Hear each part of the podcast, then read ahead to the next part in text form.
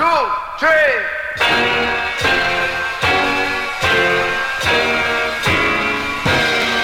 ¿En qué contexto nacen los Saicos? El, el movimiento en esa época, ¿qué edad tienes tú? Yo tengo 29, pero ahora en poco tiempo voy a cumplir 30 añitos. 30 años. Ya, yo tengo 72 años. En esa época no había celulares, no había televisión. Había ya televisión, pero no era para, para los jóvenes, era para niños y para los padres ya adultos. Y eh, eh, la manera en que nos divertíamos era que todo era físico, o sea, jugar tenis, nadar, eh, jugar la pelota, este, jugar el billar, o sea, todas las cosas, el ping-pong, todo lo que era físico, ir a la playa, este, todo eso era en la manera en que nosotros vivíamos un poquito antes de empezar a ser psicos. Y así no solamente nosotros, sino toda la juventud en esa época. La única este, manera en que nosotros nos conectábamos era con la radio. Y lo que sucede aquí es de que en el Perú eh, lo que estaba de moda era los valses peruanos, el bolero y el tango en ciertas casas. No todo el mundo escuchaba tango, pero algunos sí eran bien este, fanáticos por el tango. Por ejemplo, el papá de Pancho, yo canté tango con el papá de Pancho. Y en mi casa también mi papá bailaba tango muy bien, pero no era tan tanto sino más eran los boleros y los valses.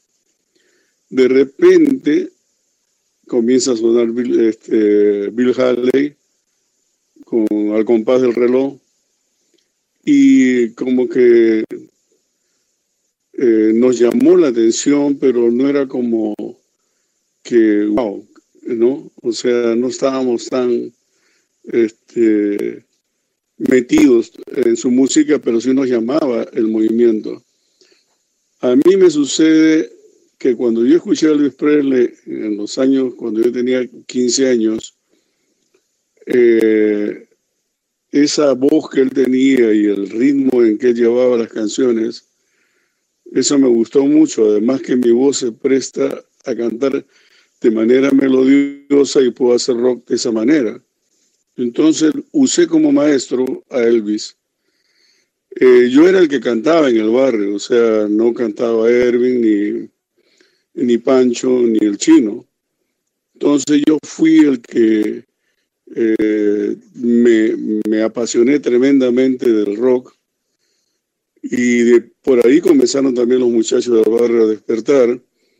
Y lo curioso en mí fue de que después de ser un chico normal, me volví totalmente anormal porque comencé a, us a usar blue apretados, botas aperilladas, eh, eh, casacas de cuero, polos negros y así comenzaron a vestirse los más que estaban cerca a mí, en caso Pancho, después que llega Erwin y de repente teníamos ya el pelo largo, o sea, sufrimos una transformación este, inmediata. ¿Por qué razón? Porque nosotros no nos no éramos fanáticos del vals. No, a mí me gusta el vals, hay muchos valses que son muy lindos, pero no, era, no es como que te puedo hablar a conciencia o profundamente del vals, pero sí hay valses que me encantan y el bolero quizás un poco más, pero no era fanático, o sea, no era como que a esa edad me voy a salir a bailar un bolero con alguien, o sea, no existía eso. Y, y, en este caso menciono a, a, lo de la banda, porque también todos pensaban de esa misma manera. Y así fue como comenzamos a, a introducirnos en el rock. Lo, lo, este, lo interesante de esto era de que a Pancho le gustaban mucho las gemelas, o sea, esas de, de dos, este, eh, que, son pequeñas, este, redondas y que van juntas. Y él este, se puso desde muy chico, ponte, nos conocimos como a los 14 años, y él siempre le gustaba tocar eso y golpeaba con todo. Y a mí me gustaba la armónica, así que comencé a tocar la armónica, conocía un poco el piano, entonces por ahí yo creo que nos afinamos un poco en lo que era la amistad y ahí paramos juntos porque casi vivíamos a dos cuadras del barrio y, este, y comenzamos a estudiar en el mismo colegio. Yo estaba un año más que él y él estaba este, un año este, menos, ¿no?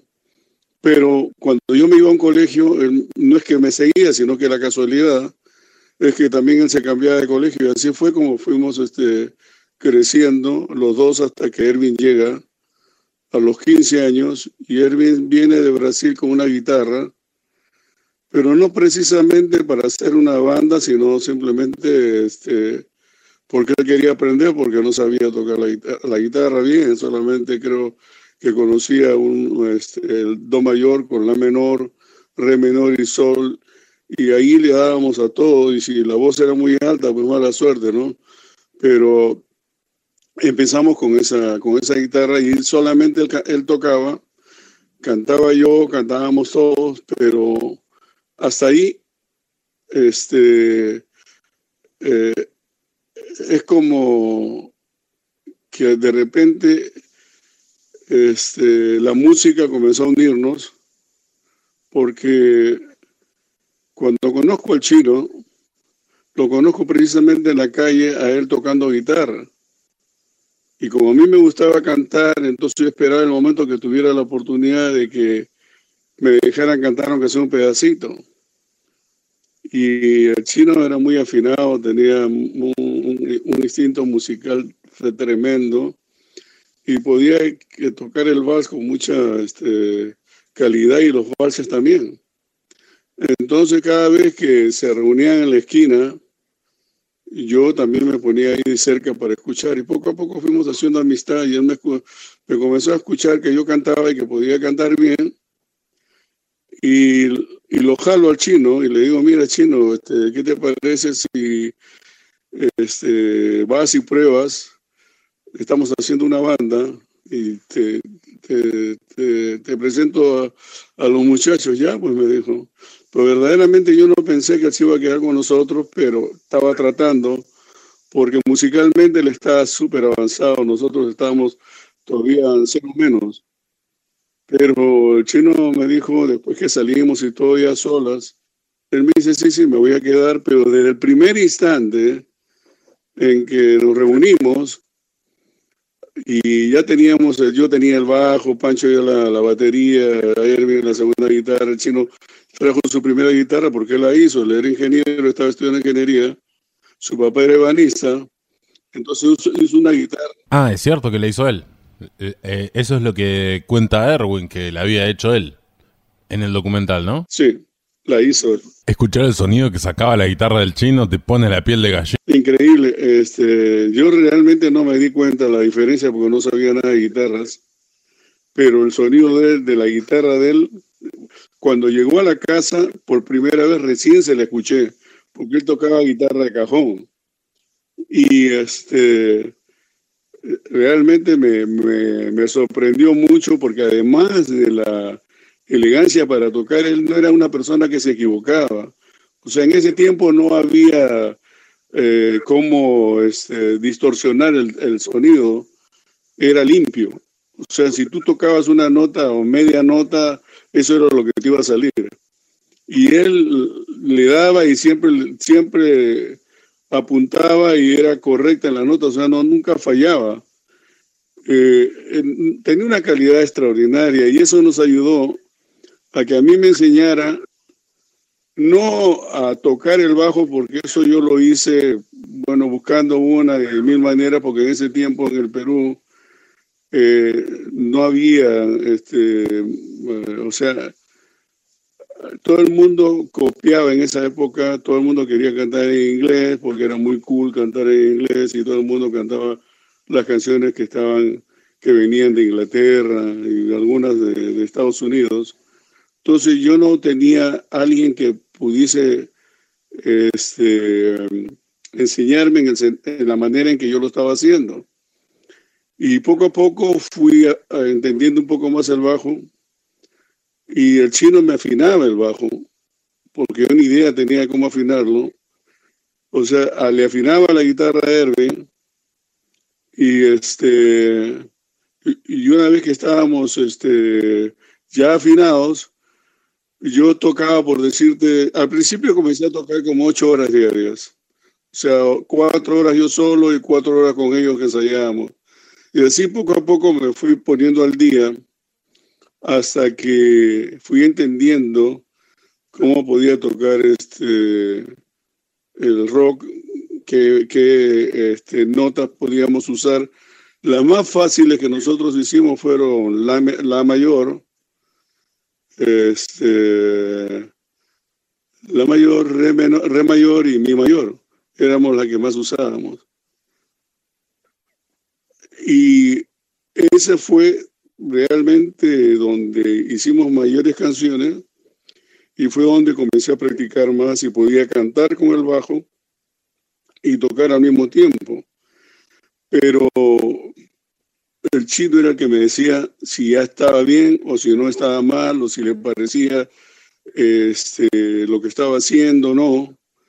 Y entre los dos comenzamos a ya a, a ser un poco más serios en el sentido de que los arreglos los íbamos a, tratar de hacer el 100% hasta que nos cansáramos, íbamos a tratar de, llegar a, a, lo que queríamos hacer.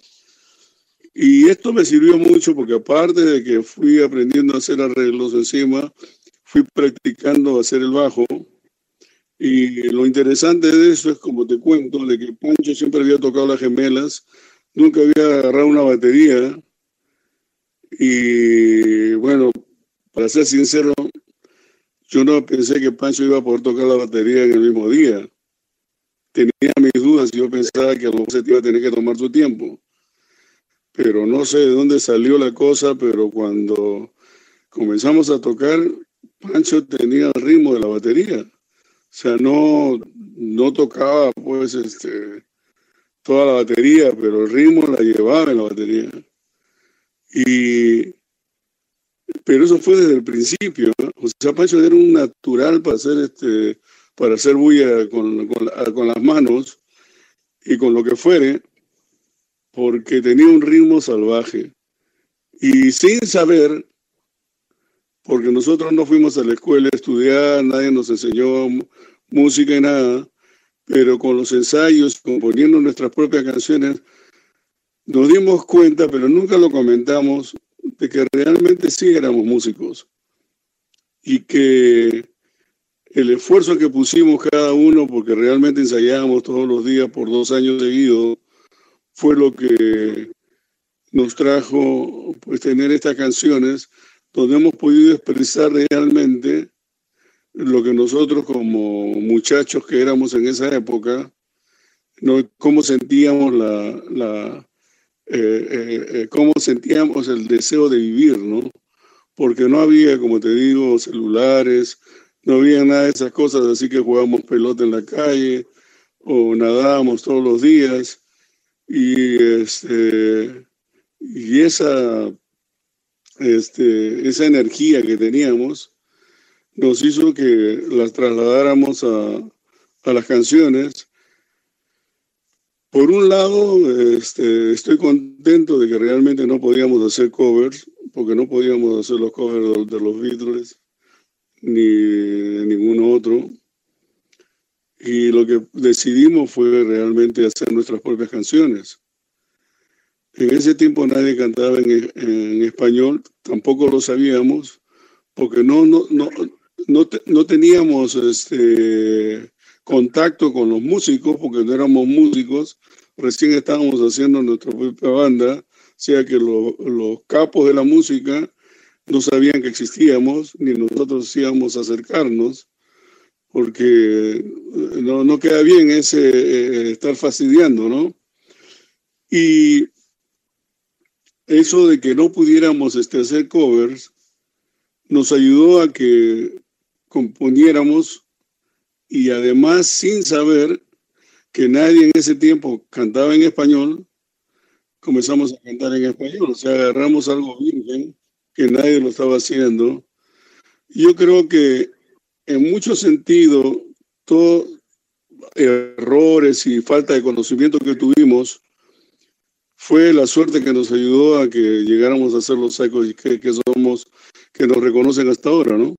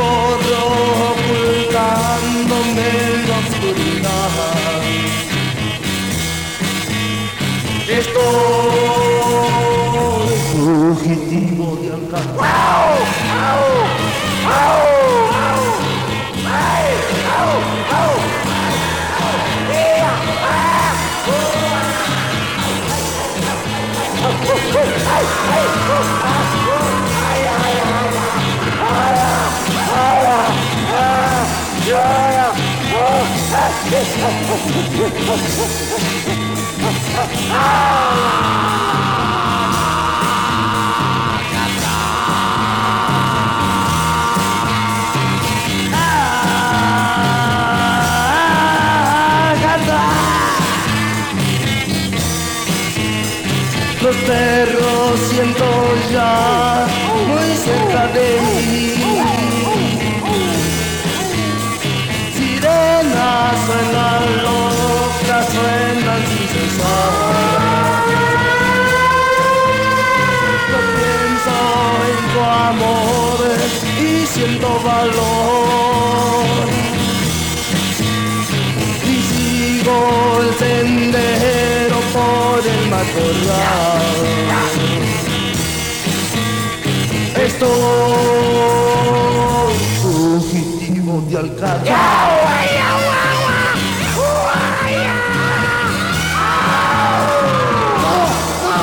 Se dicen quien mató al DJ, escuchando completa la entrevista a César Papi Castrillón, bajista de la histórica banda peruana Los Saicos. Si hablamos un poco del sonido de Los Saicos, de esa genial guitarra y ese genial estilo de la banda, hay dos canciones que tienen unos gritos tremendos. Por ejemplo, El entierro de los gatos o Fugitivo de Alcatraz son temas que tienen una violencia increíble y ustedes lo hacían mucho antes de que Iggy Pop lo haga con los Stooges en la década del 60. Bueno, contame un poco en qué se basaban esas canciones, cómo nace todo eso. Yo creo que el temperamento de nosotros era muy loco en esa época, porque lo que hacíamos más que nada era tomar y fumar y correr auto. Entonces estábamos en esa, llamémosle, furia de la juventud, ¿no?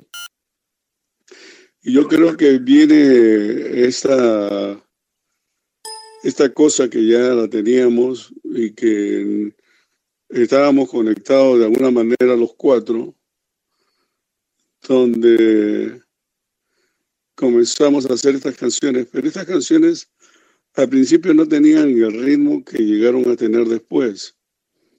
Primero las hacíamos más lentamente, como si estuviéramos tocando eh, un rock balada y, y no tenía gritos. Y quien puso los gritos y prácticamente eso nos aceleró las canciones y cambiamos fue Pancho, es el que grita todas las canciones, no es Erwin ni yo. Y esos gritos que él hacía eran gritos muy naturales porque no estaban eh, cuando, cuando, cuando, cuando ensayábamos, no estábamos como que yo le decía o como que el chino le decía o como que Erwin decía, no, ponga el grito acá, ponga allá, no, él gritaba donde le daba la gana. Y lo interesante de esto es que a la hora que, grabamos, pasó lo mismo. O sea, todos los gritos que él, que él manda ahí son gritos que salen eh, así de una manera del momento y natural. Y la canción se convirtió entonces para nosotros realmente en algo, mm, en una protesta en el sentido de que estábamos sacando toda la energía que los cuatro sentíamos juntos y que la votábamos de esa manera, ¿no? No sé si me acerqué a la pregunta. Sí, sí, re bien. Hay una anécdota que dice que ustedes antes de separarse iban a hacer una gira bastante grande que iban a pasar un poco por la Argentina, papi. Bueno, contame un poco cómo viene la mano. Bueno, en, en esa época los Saicos eran en el Perú, como decir los Saicos ahora a nivel mundial. ¿Por qué sentido? Porque tocábamos casi todas las semanas en la televisión, y, este, y, nos dábamos el gusto de tocar a veces en el Canal 5, en el Canal 4, y nadie se quejaba, pero otros artistas no podían hacerlo, pero nosotros nos permitían, no sé por qué razón, porque nunca hablamos de eso. Y entonces conocimos en el ambiente a toda la gente, porque llamábamos la atención con la música que teníamos, que en ese tiempo no se hacía esa música, y encima nos llevábamos todos los premios. Entonces el primer año que estábamos, que recién habíamos salido el primer año, nos llevamos como los mejores artistas del año. La primera vez que tocamos en serio, que fue la canción Camán, que yo digo que esta canción fue la que hizo a los Psychos. One, two, three.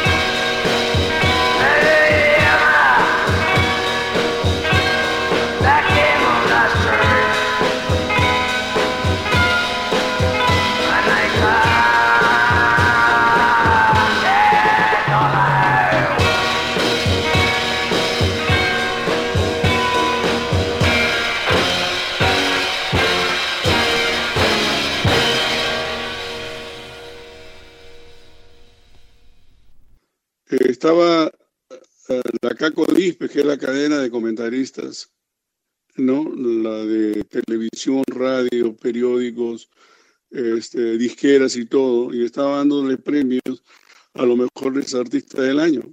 Nosotros tocamos ahí, cuando terminamos todos se pararon y nos aplaudieron. Entonces la gente ya nos conocía, los locutores, los que trabajaban en la, en la, televisión también, porque era muy grande lo que tenía el, Perú en, en medio, ¿no?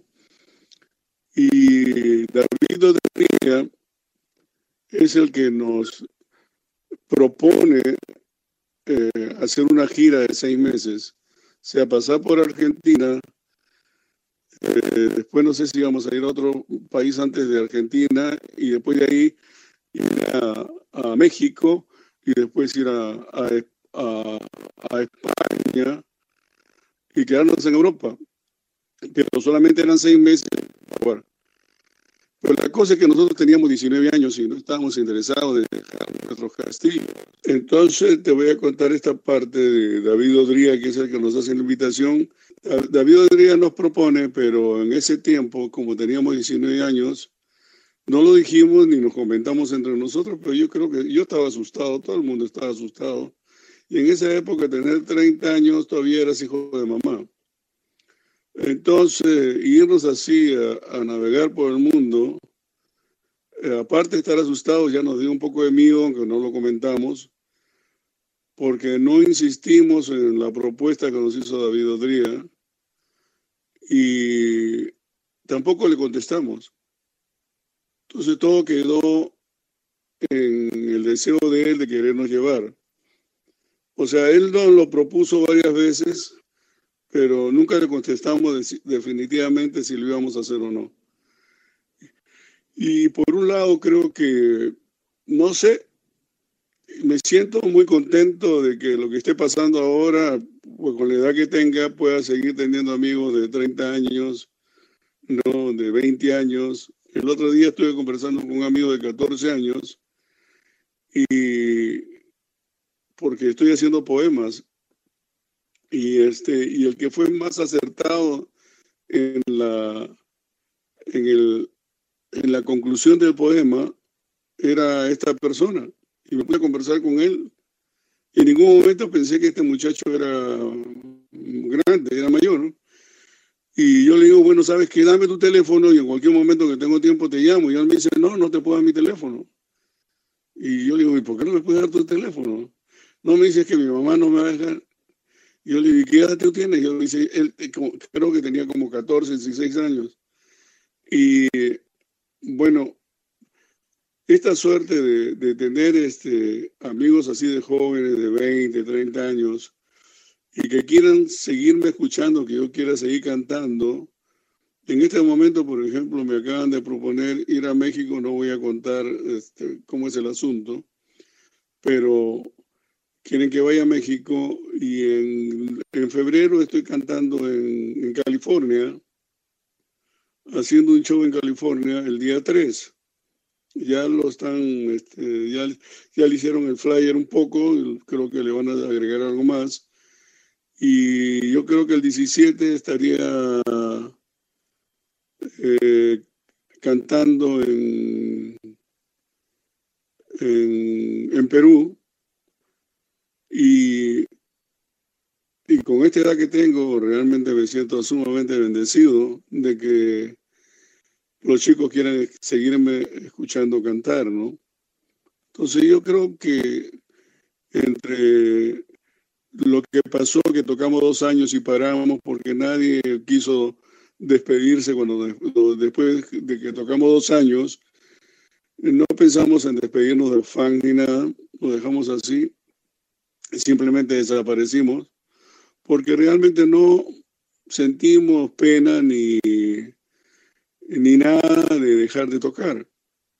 Yo creo que también estábamos un poco hartos de nosotros porque nos veíamos las 24 horas del día.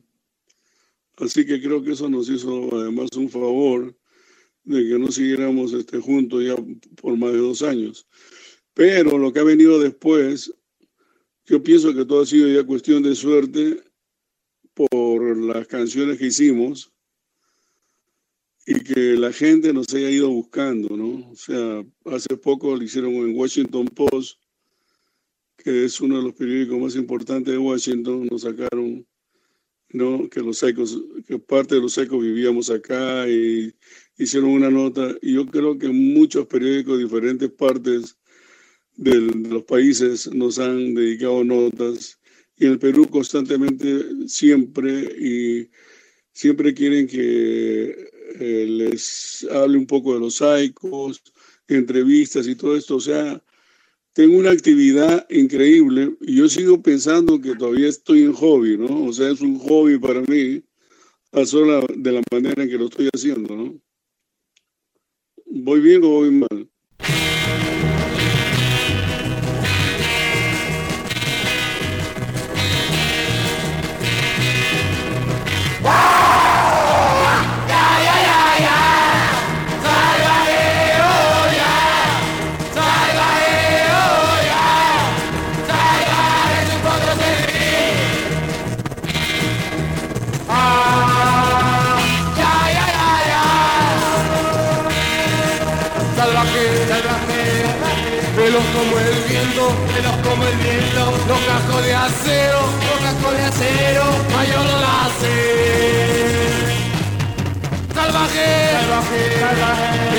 La silla, echa de trata de patearme, patearme,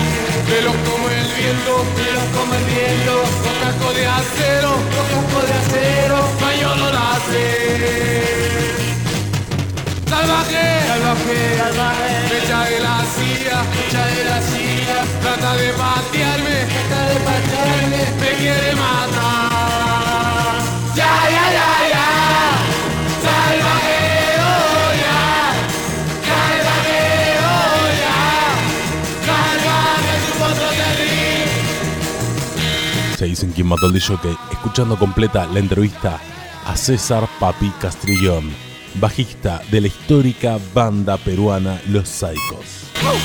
En una parte del documental Psicomanía, Erwin decía que escuchaba salsa en tiempos donde aparece la música de, de los Ramones, de los Pixel, en pleno auge del punk. ¿Vos qué escuchabas? ¿Qué estás acostumbrado a escuchar? Yo, yo escuchaba a Elvis Presley, o sea, yo escuchaba rock. Yo tengo eh, quizás unos, siempre digo que tengo 10.000 discos, pero me han robado este, cajas enteras de discos, así que quizás tenga un poco menos de 10.000. Pero tengo, por decirte, 120 discos de Elvis Presley, 80 de los Beatles, eh, de los Rolling Stones quizás 50, eh, long plays, ¿no? Y este, bueno, de, qué, de qué banda no tengo, ¿no? Entonces yo siempre seguí escuchando este, este rock. Y lo interesante de esto es de que este, ya yo cuando llegué acá a Estados Unidos, porque él llegó primero, al poco tiempo salió también este, este, el karaoke.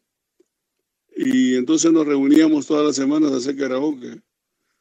Entonces ya era una mezcla de José y José, no de los Beatles, no de Polanca, este, bueno, ¿qué, qué cantante o qué banda no cantábamos, no? Entonces eso nos sirvió para que al mismo tiempo no perdiéramos este, lo que ya sabíamos de poder cantar y de poder este, tener esa memoria de músico. Y eso nos ha ayudado sin saber de que en el 2005, cuando yo ya escuché el disco, el CD, el CD de, de Andrés Tapia, que él es el primero que, que encuentra la música de los en los eh, tapes originales y él la digita.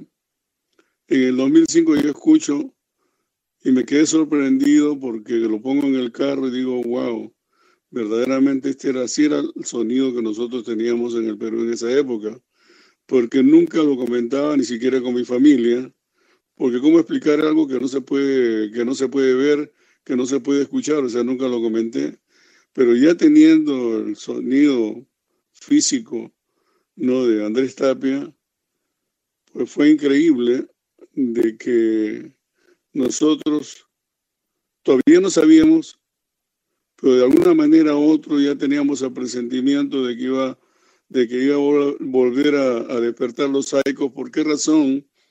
Porque mucha gente se interesó en hacernos entrevistas en esa época. Y bueno, yo me negaba, Erwin se negaba, o sea, estuvimos en una época en que, ¿qué vamos a regresar a ser saicos ni, ni nada por el estilo? Porque no tocábamos nada de saicos ni yo volví a escuchar Psychos hasta el año 2005. Entonces era imposible, hasta ya me había olvidado un poco las canciones, o era imposible. La razón que nosotros regresamos es a una banda que se llama La Ira de Dios y que eso lo agradezco mucho.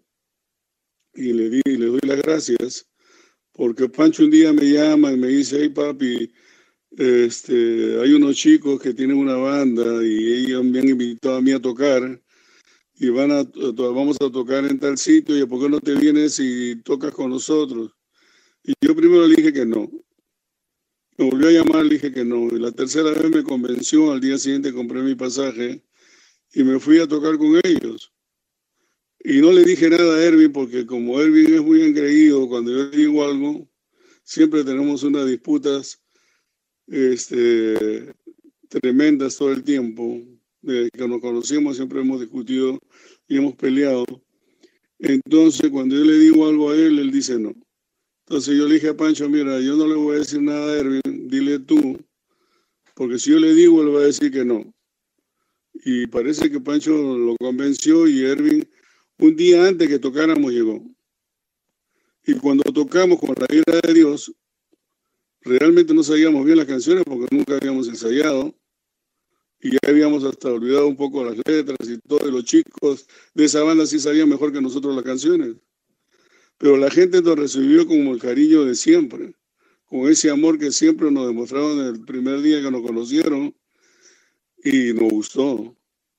Y entre Erwin y yo, que vivimos aquí en Estados Unidos, la pensamos y dijimos, oye, quizás pueda pasar algo consigamos una banda, hagamos esto, el otro. Bueno, nada era concreto, pero ya comenzamos a, pues, a mencionar a los saicos. Y de repente la suerte siguió porque ya nos llamaron a España a tocar, a México a tocar, tocamos en Argentina dos días seguidos y tocamos en el Perú después. O sea, no sé cómo decirte, no me saqué la lotería, no sé por qué, porque no la juego, pero yo creo que esto que pasó de ser Psychos por segunda vez es algo, es algo increíble que yo hasta en, en mis mejores sueños no lo puedo creer, ¿no?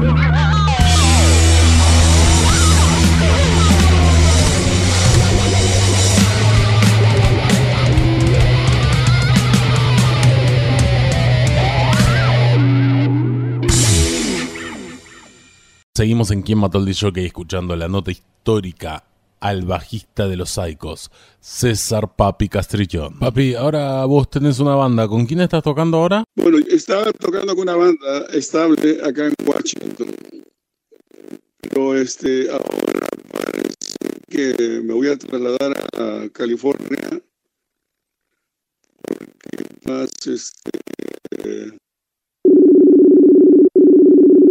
Se nos cortó. Estábamos hablando con César Papi, Castrich, Papi Castrillón, bajista de los Psychos, la banda que en el año 64 y, entre 63 y 66 más o menos, anticipó el punk en Perú, mucho antes de que suceda en todo el mundo. Hola, papi, eh, se nos cortó la comunicación. ¿Me escuchás bien? No, no, no problema. Me gustó, me gustó mucho que, que me cortaras ahorita porque está, estoy viendo ahorita jugar a Federer con este, con Nadal. Y en los dos primeros sets, Federer le ganó una y, y Nadal la otra. Pero en este tercer set, que es la definitiva, creo yo, no sé si es el campeonato o no, eh, ya Federer tiene dos, o sea, le ganó ya una, una salida a, Nadal, o sea, que para que lo, lo atrape Nadal va a ser difícil, pero justo lo interesante de esto es que vi una jugada de Federer increíble, de línea a línea pegada a la bola y lo dejó a Nadal afuera. Bueno, este, nos quedamos en, ¿Nos quedamos en qué? Bueno, me estabas contando de los muchachos con los que estás tocando ahora. Oye, estos muchachos son, se ve que son bien profesionales y bien dedicados. Y le meten con ganas, entonces me mandan las grabaciones y esto. Y yo no tengo que empujar, no tengo que hacer nada, simplemente ellos están haciendo. Y lo interesante de esto es de que, en cierta manera, gracias a ellos, es que ahorita tenemos cuatro este, sitios donde están interesados que toquemos. Y entonces voy a ver y voy a escoger porque tú sabes, no tengo 19 años, así que eh, voy a buscar el sitio más bonito, ¿no? Y todo lo demás, ¿no? Para sentirme a gusto. Bueno, no tenés 19 años, pero parece que sí que los tuvieras. ¿Perdón? Sí, a los 19. Bueno, trato de, de, tener el espíritu de los 19 años y de conversar de esa manera porque todos mis amigos son jóvenes. Entonces, este, eh, además, este, me gusta. No, o sea, me gusta estar en, un ambiente así donde todo el mundo tiene ideas, todo el mundo quiere componer, todo el mundo está positivo, no duermen, no eso. Yo soy de los que duerme poco, ¿no? Y me preguntan siempre por qué. Digo yo, ya pronto me va a tocar dormir, así que ¿para qué tengo que dormir tanto en las noches? Así que prefiero dormir poco. Y ahorita tú me estás escuchando hablar, pero ahorita estoy con gripe, estoy con, la, con afónico, pero estoy impostando para poder hablar contigo. Bueno, muchas gracias por la buena onda. No, de nada. Contame ahora de música argentina, de música de habla hispana, ¿qué es lo que conoces? Mira, yo llegué a, a, Estados Unidos en el 80 y ahí me desconecté totalmente con la música hispana. O sea, la música, si tú quieres conectarte con la música hispana, lo que vas a encontrar son grandes bandas este, mexicanas o cantantes recontra buenos mexicanos, pero eso es todo. Y en los años en que viví en el Perú, me dediqué a trabajar, pues, ¿no? O sea, ya dejé la música, tuve que trabajar, tuve, eh, tuve una familia, tuve dos hijas y tuve que trabajar. Entonces me desconecté en el Perú totalmente de la música. Pero por referencias, por referencias, porque no, este, yo le tengo mucho respeto por referencia, por ejemplo, a Charlie, aunque sinceramente nunca lo he escuchado. Pero ¿sabes qué curioso es esto? De que los primeros poemas que yo comencé a componer, yo se lo daba a ciertas personas y había una persona que me decía siempre, oye, tú estás copiándolo a Charlie. Tú estás copiándolo a Charlie. Pero ni así me dio la curiosidad por enterarme qué es lo que Charlie hacía. Y este, si es que estaba haciendo poesías o algo así, yo sabía que era cantante. Y un día, eh, yo estaba viendo la televisión acá en Estados Unidos y veo a un salvaje que salta de un noveno piso y se tira a una piscina. Y ese salvaje era Charlie. y comenzaron a hablar de él maravillas. Y después, este, en una entrevista que le hacen con una calidad de maestro, con una personalidad, con un, este, no, no, eh, eh, con sus eh, respuestas muy sabias y, y, en ningún momento un tono de, de vanidad. ya yo ya sabía lo grande que él era y sin embargo estuvo, ¿cómo se llama? Este, en una entrevista que fue fabulosa y de esa manera sí ya lo conocí más íntimamente, podría decirlo, pero no conozco su música, o sea, nunca he escuchado su música. En la zona que yo vivo, yo vivo en Virginia, y es una zona que soy un poquito alejado de Washington. Yo vivo, como, como decirte, a una hora de Washington, como yéndose, como yéndose hacia Miami.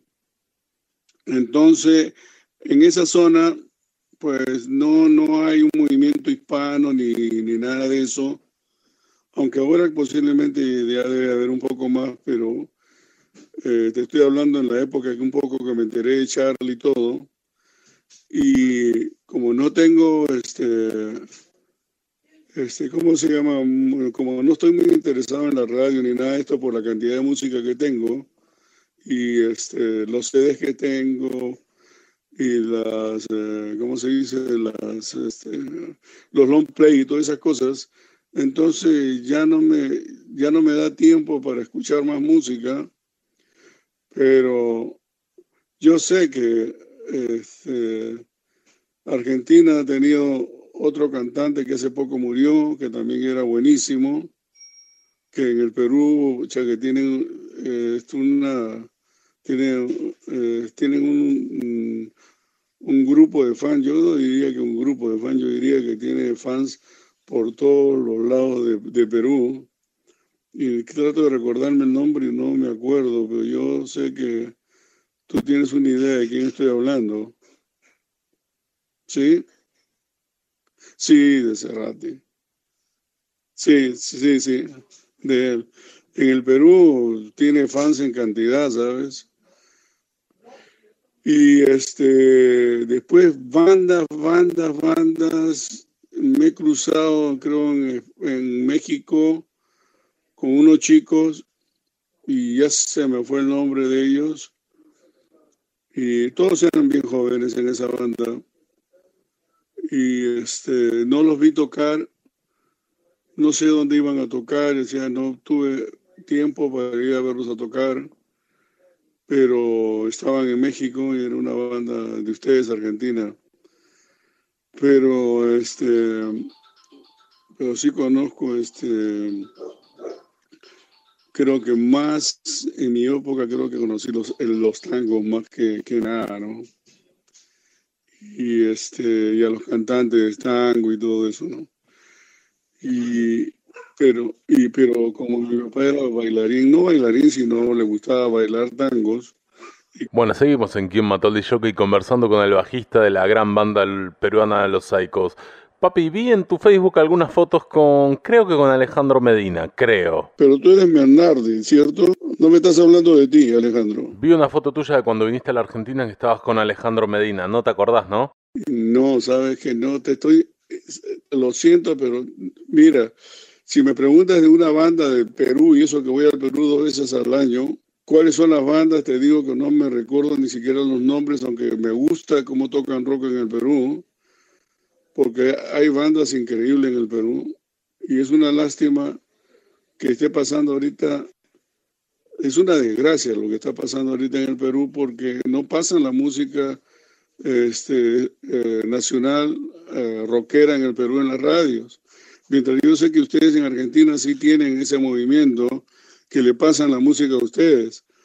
Y pues eso impide que realmente haya ídolos de rock en el Perú, porque las bandas peruanas tienen que vender en las esquinas, bueno, estoy exagerando un poco, pero más o menos viene a ser así, y su producción viene a hacerla ellos mismos y todo eso, ¿no? O sea, no es igual, no es un apoyo En el caso de nosotros, los sacos, sí tuvimos la suerte de que los periódicos hablaban, hablaban de nosotros, que la televisión salíamos todas las semanas, que teníamos una disquera que nos, que nos daba todas las comodidades para, para grabar sin saber y todo lo demás. Entonces la música nosotros la pasaban nacionalmente por todo, eh, por, por todo el Perú, aunque había gente en el Perú que ni siquiera tenía idea de lo que era rock and roll porque preferían los guainos o otro tipo de música parecida, ¿no? Y este, eran fanáticos de eso. Yo tengo una experiencia de, esta, de esto que sucedió un día. Eh, no, un este, promotor italiano nos llevó a una, a una gira del Perú y nosotros éramos las estrellas y tocamos en un coliseo, por decirte, no sé qué capacidad tiene, creo 10 mil, mil personas, pero un coliseo enorme. Y nosotros este, eh, tocamos y a nadie le llamó la atención, se quedaron todo el mundo sentados. Pero cuando salió el jilguerito de Huascarán a cantar, esa cosa, todo el mundo comenzó a bailar, a zapatear, a moverse, y parecía que se iba a acabar, la, la, cosa. Y la canción era La flor de papa, la flor de papa, esa señora no se me escapa. Increíble esa canción, cuando la tocó parece que era como demolición de, los saicos, porque la gente se puso a gritar, a saltar y no tienes idea cuando todo el mundo salta en un coliseo, pucha, que, que es, es, la cosa más, este, eh, bueno, es, es sumamente exagerado el sonido que sale de ahí. Y ahí aprendí algo de que en el Perú mm, la música, el rock no está conectada en todo, en todo, en todo el Perú, ¿no? Pero en las partes que toda la costa, por ejemplo, ¿no? donde nos presentamos en todos los, los canales de televisión, en, en, todos los departamentos de la costa en el Perú, eh, la gente sí sabía. ¿no? O sea, la gente nos conocía perfectamente. Y hicimos una gira precisamente porque estábamos representando a una compañía de aviación que teníamos la que nos llevaba en avión de Lima a, los departamentos y la, y la televisión salíamos a, tocar. Y también era público, o sea, la gente también iba, o sea, tenía teatro y todo. Eh, y esta, e, e, esto hizo que, pues, los psychos, a los que les gustaba rock, todo el mundo se hiciera psycho. Pero en este caso en el Perú esto no sucede porque no pasan en la televisión, yo creo que los periódicos muy, muy poco, y en, las radios también, pues casi nada, ¿no? Entonces, este, es un desastre y a mí me parece que eso está mal. Siempre les reclamo, pongo este, cosas en, el muro, en Facebook. Eh, yo soy Papi Psychos en, en, en este, en Facebook, así que los que quieran amigos este, hacerse amigos míos están invitados a, a, Papi Saicos. Y a veces les reclamo, este, yo pensé que el músico que tenemos ahora de, de presidente, porque toca muy bien el piano, iba a, ser, iba a hacer algo, ¿no? Donde iba a darle un poco de, de, color a la música al rock, en fin, estoy hablando aquí en Argentina, cállese la boca. Yo tengo un pitbull. Y este es el chico más, más malogrado que yo he conocido de, perros. Porque tiene un temperamento agresivo. Yo tengo, yo tengo este perro, es un perro que cuando sale al backyard, cuando sale a la parte de atrás del jardín, se, se las mata las ardillas. Y cualquier otro perro, por más grande que sea, también se lo quiere comer. Pero cuando está acá en la casa es un, es un perro que te hace cariño todo el día y toda la noche no para hacerte cariño. Tiene solamente su personalidad es solamente una. O es muy bueno o es un asesino. Y no me respeta, cuando le digo que se calle, no me respeta. Pero bueno, no sabe que soy un psycho. Este, pero lo quiero mucho, ¿sabes? Es un amor de, de perro. Eh, bueno, esa es mi queja, ¿no? Bien, para ir cerrando un poco la nota y, y, desvirtuándonos un poco del tema, saliendo del tema perro. Si hay que matar a alguien, ¿matarías a un disjockey? ¿A un disjockey? ¿Disjockey me dices? Sí, sí, a un disjockey. A eso te digo, si matarías a un disjockey. Bueno, te voy a dar un ejemplo, ¿ok? Te voy a dar un ejemplo. Cuando yo encuentro una araña en mi casa, sea del tamaño que sea, o cuando yo encuentro una avispa en mi casa, sea del tamaño que sea, yo agarro un vaso de plástico transparente y la, y la, y la atrapo en la pared donde esté y después meto un, un cartón, un papel largo, un poco duro para que no se pueda escapar o no me pueda morder o, o, picar o algo y después la llevo afuera y la suelto. O sea, de matar a alguien realmente no estoy interesado. Una vez más, maestro, muchas gracias, César Papi Castrillón, por esta hermosa nota que es como un sueño hecho realidad. De nada, Alejandro. Y quiero mandarle saludos a toda Argentina, porque, porque Argentina nos ha recibido tan bien. Caramba, hicieron hasta cola, se dice. Hicieron una fila enorme para recibirnos y, y que firmáramos autógrafos. Y gracias por la atención de quererme hacer una entrevista. Que tengan muy buenas tardes, que nos estamos hablando en otra oportunidad.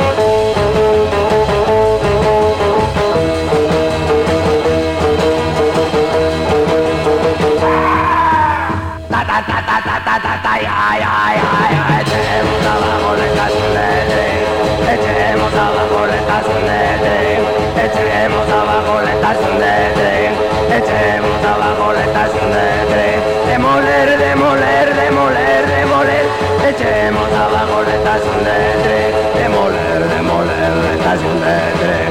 Demoler, demoler, la estación de tren. Ta ta ta ta ta ta ta ta ya ya ya. Nos gusta volar estaciones de tren. Demoler.